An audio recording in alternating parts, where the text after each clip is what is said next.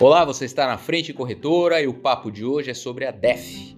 A DEF é a Declaração Econômico Financeira. O prazo para envio da declaração pelo Banco Central é 31 de março agora de 2020. As empresas receptoras de investimento estrangeiro direto, uh, com ativos ou patrimônio líquido igual ou superior a 250 milhões de reais, estão obrigadas ao envio da declaração econômico-financeira ao Banco Central nas seguintes datas, tá?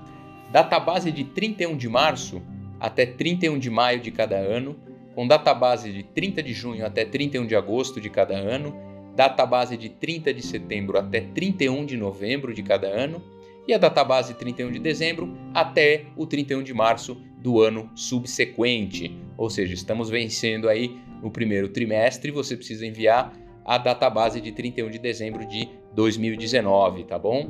Uh, a sociedade que estiver obrigada a declarar né, e acabar não fazendo ou ainda apresentar informações falsas, incompletas, alguma informação incorreta ou mesmo fora dos prazos, vai ficar sujeita a multa a ser aplicada pelo Banco Central, tá bom? Muita atenção nesses prazos.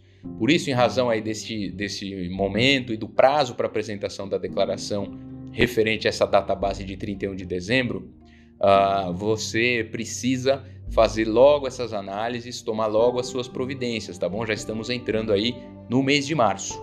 As empresas não enquadradas na obrigação acima, com ativo patrimônio líquido inferior a esses 250 milhões de reais, anualmente aí até também 31 de março, tem que incluir na opção específica do sistema um novo quadro societário e atualizado referente à data de 31 de dezembro de 2019. Tá legal? Então, preste atenção que não importa o seu patrimônio líquido ou seus ativos, você precisa fazer essa análise. Tá legal?